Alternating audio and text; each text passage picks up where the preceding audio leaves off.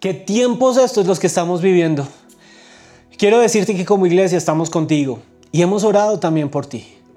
Cuando la fe trata de faltar, yo quiero que sepas que hay un Dios en el cielo que te ama y te sostiene. Y, antes de empezar a predicar, yo quiero que todos hagamos esto.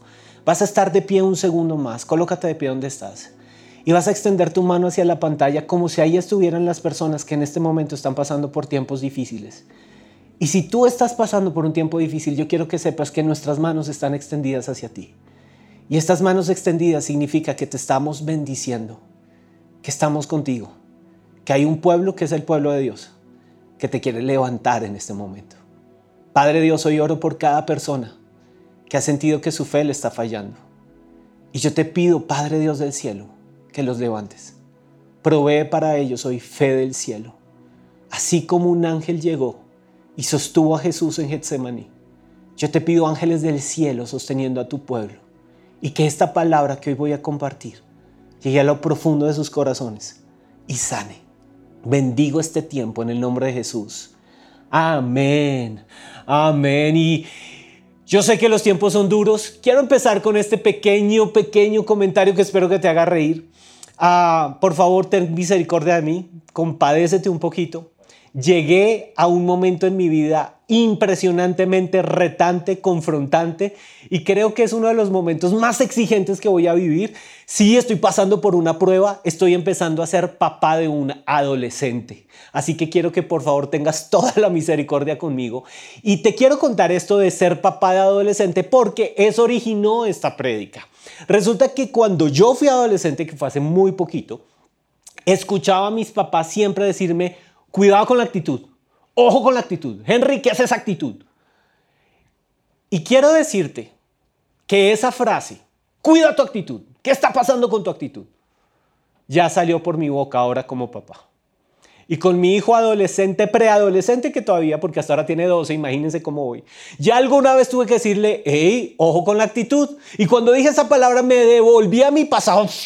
Y dije, ay, Dios mío, esto de la actitud es terrible y es poderoso y es necesario. Así que iglesia, este fin de semana la prédica se titula Ojo con la actitud. Bueno, más que ojo con la actitud, cuida tu actitud. Es cuestión de actitud. Todo lo que te voy a hablar hoy es cuestión de actitud. Y también esta prédica no solo tiene su origen en esta conversación con mi hijo de cuida con tu actitud, ojo con tu actitud, sino que lo encontré en la Biblia. Estaba leyendo y me fui al libro de Ageo capítulo 1, versículos 13 al 14. Y es un momento histórico para Israel. Están empezando a reconstruir todo lo que les había sido quitado. Están volviendo a poblar la, la ciudad. Y de repente aparece este versículo en la Biblia, esta perla. Entonces, después de que cambiaron su actitud, el Señor envió de nuevo al profeta Geo para que les dijera, yo estaré con ustedes ayudándoles a cumplir este buen propósito. Para ahí. Ageo 13, 14. Yo sé que estás anotando, entonces, ¿qué dijo? ¿Qué dijo? ¿Qué dijo? Listo. Ageo 13, 14. Cuida tu actitud. Es cuestión de actitud. ¿Por qué? Mira esta palabra. Después que cambiaron su actitud, poderoso eso. El Señor envió de nuevo al profeta Ageo para que les dijera, yo estaré con ustedes ayudándoles a cumplir este buen propósito. ¿Cuál buen propósito? Resulta que Dios desde el cielo los mira y se da cuenta que están en una actitud terrible. Todos están tratando de, construir sus propias casas, de reconstruir lo que habían perdido. Están esforzándose, le están metiendo la ficha, ha venido una devastación y por fin pueden reconstruir, pero al reconstruir sale la envidia, sale la avaricia y Dios desde el cielo dice, un momento, bien que construyan y reconstruyan lo que les fue quitado, pero mi templo está en ruinas. Y Dios envía al profeta Geo y les dice, hey, mi templo, construyan el templo, denle la prioridad a lo importante. Y entonces la Biblia me dice que ellos al escuchar la voz profética cambiaron su actitud. Y hay algo espectacular que ocurre en el versículo 14. Se levanta un líder, que es Zorobabel, y cuando hay este cambio de actitud en el pueblo, Zorobabel, que es un líder impresionante del final del Antiguo Testamento, dice esto.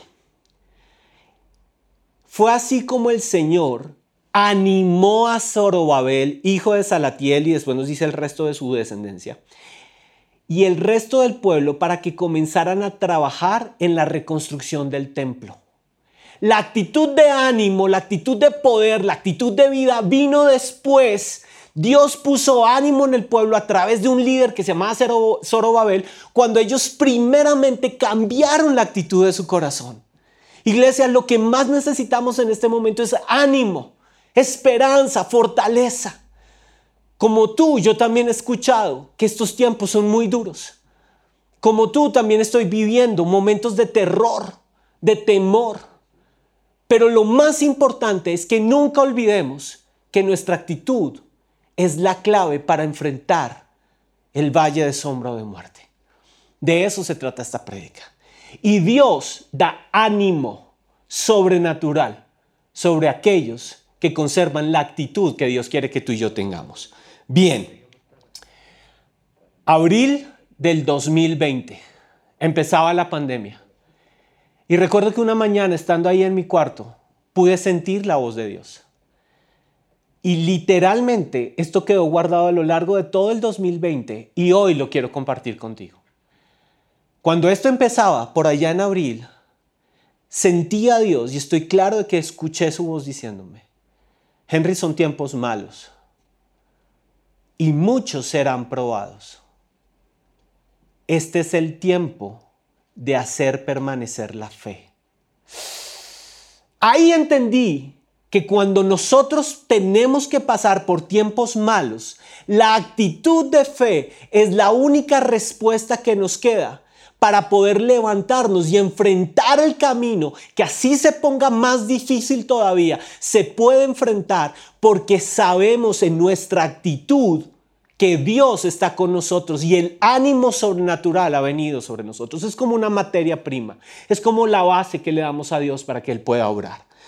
Y vino esta frase, la crisis puede gobernar sobre tu actitud o con tu actitud tú puedes gobernar sobre la crisis. Te la quiero volver a decir. Este es el resumen de esa conversación por allá en abril del 2020.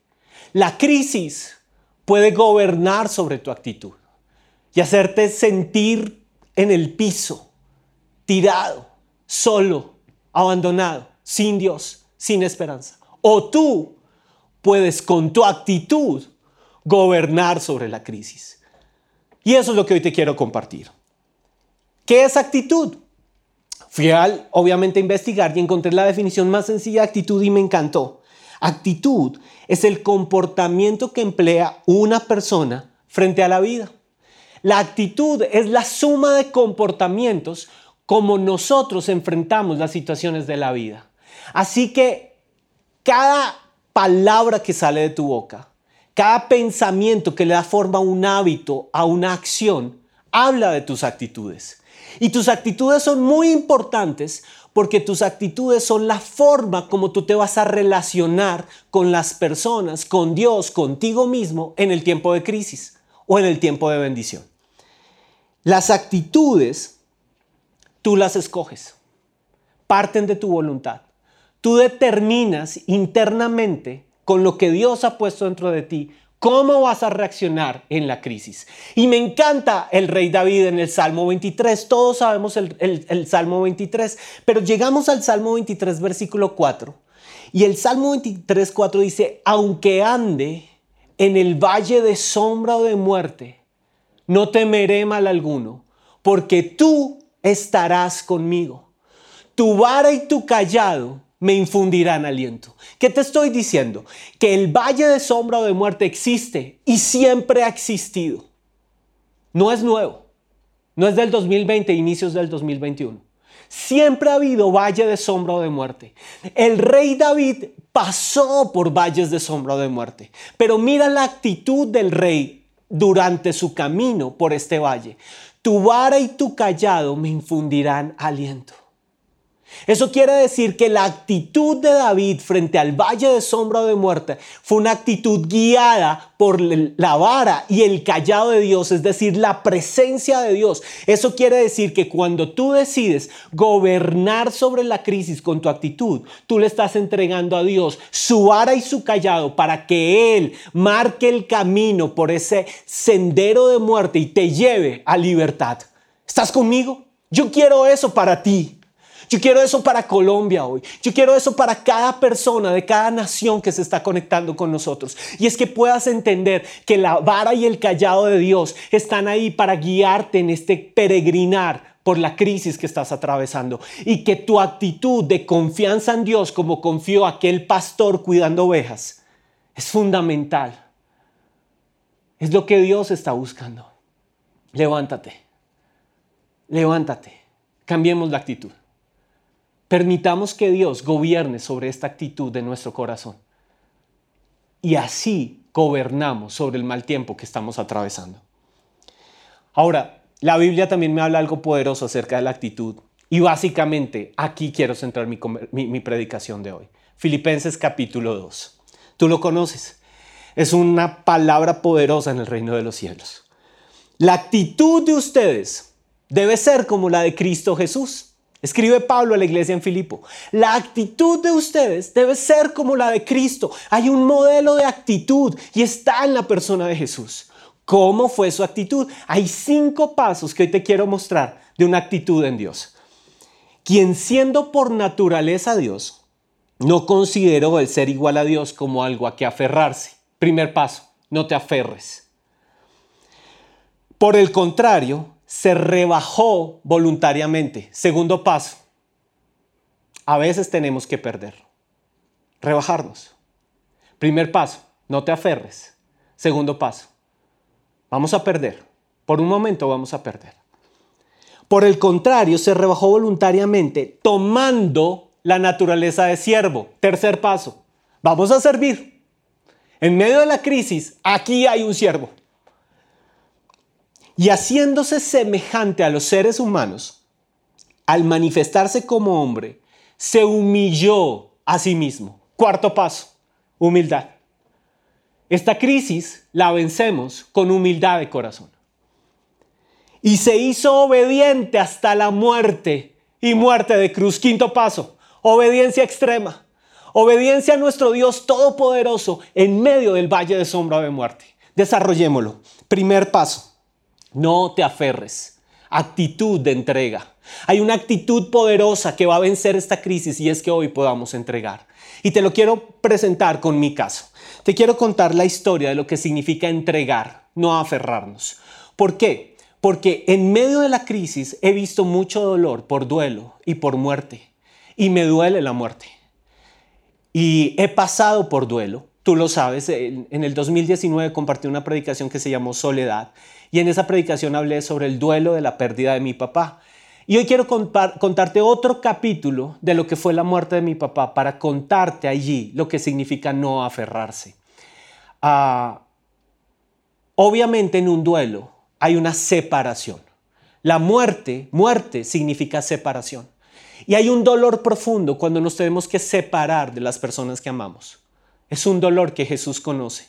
Y hay compasión de Jesús cuando atravesamos por muerte. Pero hay una forma de vencer el duelo o de no permitir que el duelo sea algo tan destructivo que venga a dejarnos tirados en el camino del valle de sombra de muerte. Y es la actitud de entrega, de no aferrarme, de poder entregar. Resulta que mi papá fallece en otra nación, en una ciudad lejana, y fallece solo, abandonado en su habitación, en su apartamento. Yo me entero solo hasta tres días de su muerte. Eso significa que por dos días él estuvo solo en su apartamento y fue un vecino el que dejó de verlo, quien llamó a la policía y ahí llegó la policía. Inmediatamente pudieron haber subido en mi corazón argumentos como, Dios, ¿por qué me haces esto? ¿Por qué mi papá muere solo? ¿Por qué no me permitiste despedirlo? ¿Por qué no pude estar a su lado? ¿Por qué no pude tomar su mano en ese momento? ¿Por qué murió solo y abandonado? Y esos argumentos en mi mente pudieron haberme dejado metido en el valle de sombra de muerte, que era el plan del enemigo. Pero todo fue tan rápido que lo único que alcancé fue dos días después a tomar un, un, avión, cuando me llaman, tomar un avión y salir corriendo para ese lugar y llegar allí y encontrar que el gobierno federal ya había tomado la decisión de cremarlo. Otro argumento más, no lo pude ver, no me pude despedir, pero ya estaba cremado, no había nada que hacer. Llegué a una oficina en donde lo que vinieron fue entregarme un cofre con sus cenizas. Yo, ¿qué pasó Dios? Esa fue mi pregunta para él. ¿por qué así? ¿Por qué tuvo que ser así? Y estaba solo en esa nación, solo estaba mi tía, que fue una bendición de Dios en ese momento.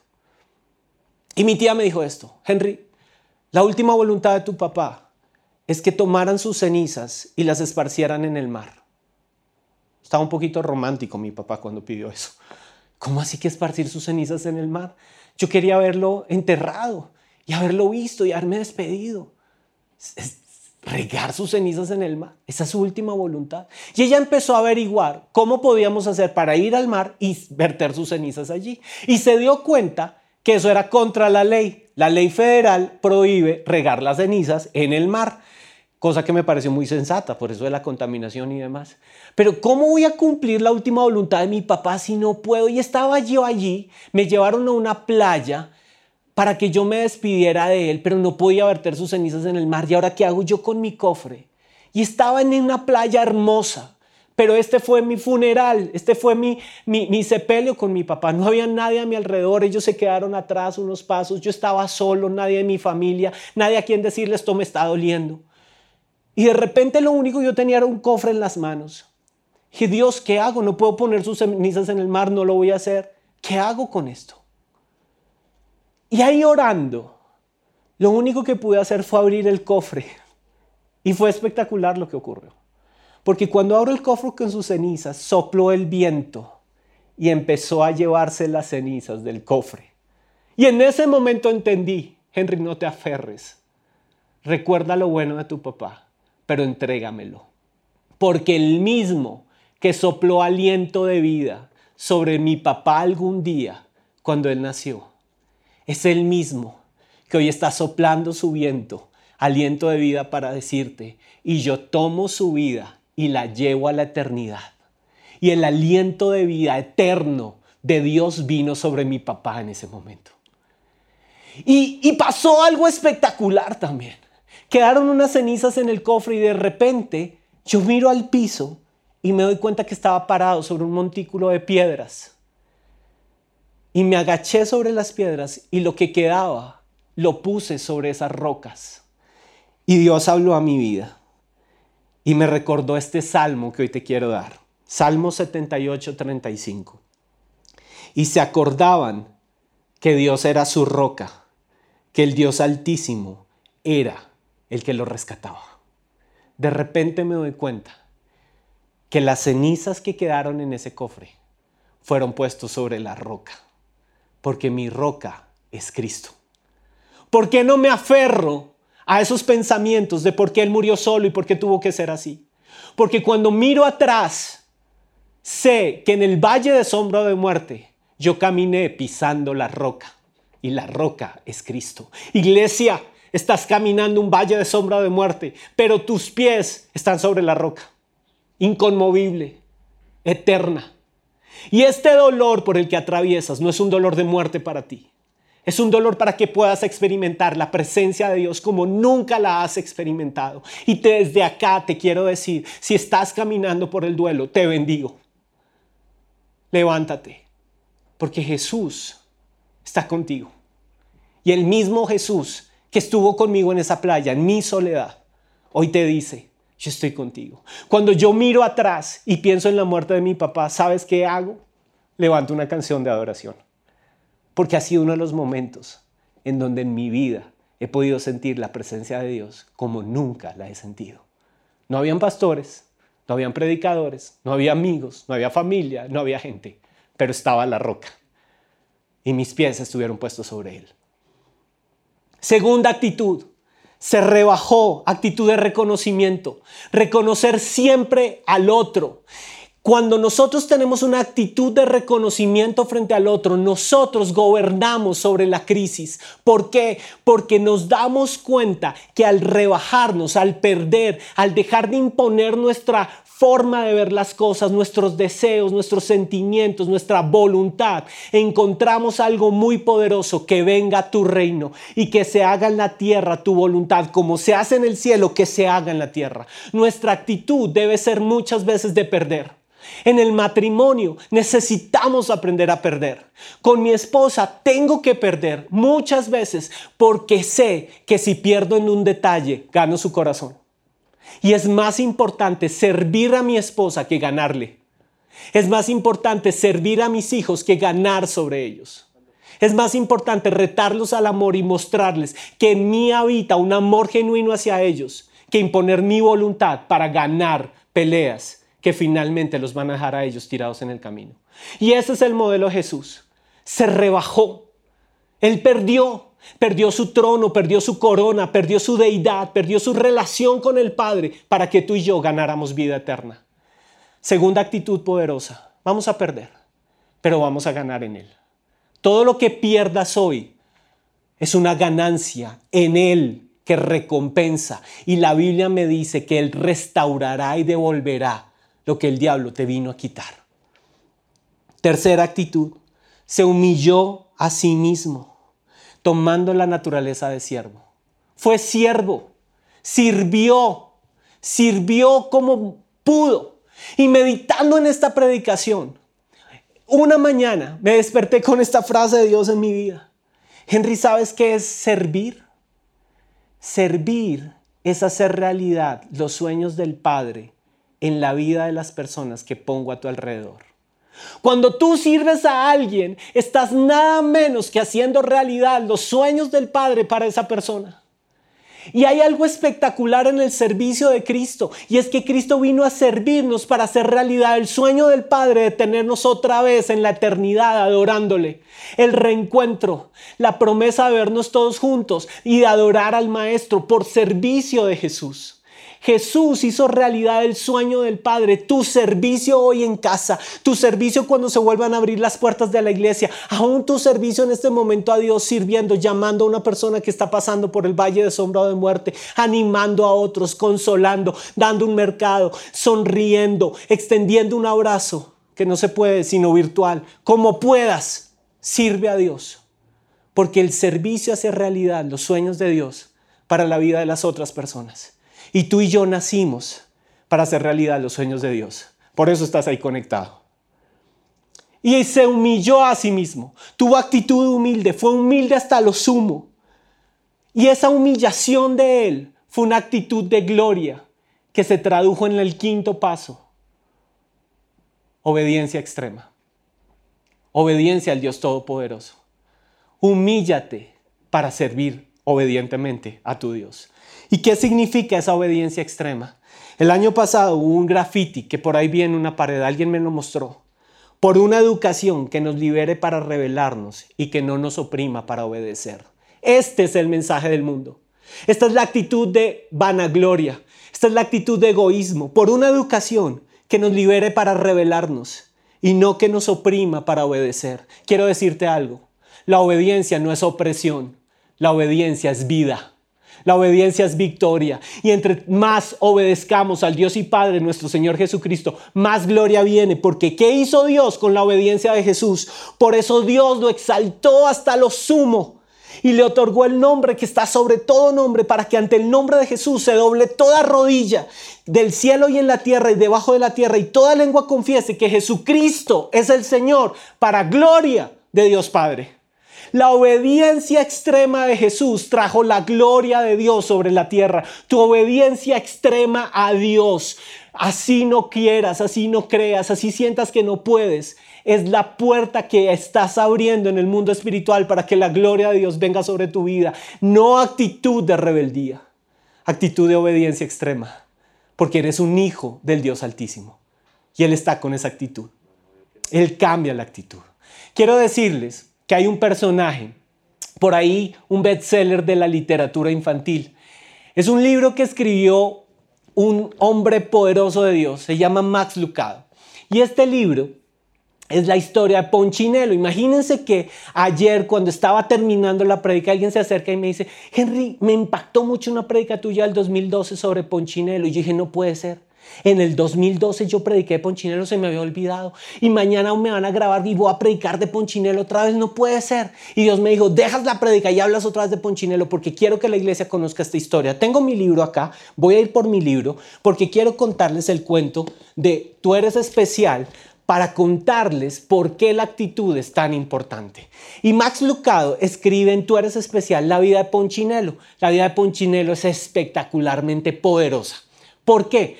Porque Ponchinelo, Ponchinelo, ¿estás por acá? Pedí que me trajeran a Ponchinelo, Ponchinelo, ven. Rápido, Ponchinelo. Creo que estás... ¿Qué te pasó, Ponchinelo? ¿Por qué estás tan triste? ¿Estás asustado? A Ponchinelo le ha pasado lo que todos nos han pasado. Ponchinelo va caminando por la vida y de repente han puesto sobre él momentos duros, palabras terribles, crítica y juicio. No sirves, Ponchinelo, así no se hacen las cosas y ha tenido que enfrentar el valle de sombra o de muerte en su trabajo, con sus amigos, se han burlado de su sombrero, no le ha ido bien. De pronto alguien alguna vez le dijo, Ponchinelo, qué bueno que estás actuando para la prédica de Henry del 2021 y no solo la del 2002. Wow, Ponchinelo, estás haciendo un gran trabajo y él se llenó de orgullo y se, ah, yo soy Ponchinelo, el más duro, exacto. Y empezó a mirar a todo el mundo así como de reojo, ah, miren a Ponchinelo. Sí, pero Ponchinelo también ha perdido muchas veces cosas importantes y él siente que ha perdido batallas. Ponchinelo de repente tuvo una pelea esta mañana y no le fue muy bien con alguien que ama. Y salió algo terrible de su corazón. Y se siente cargado, se siente... ¡ah!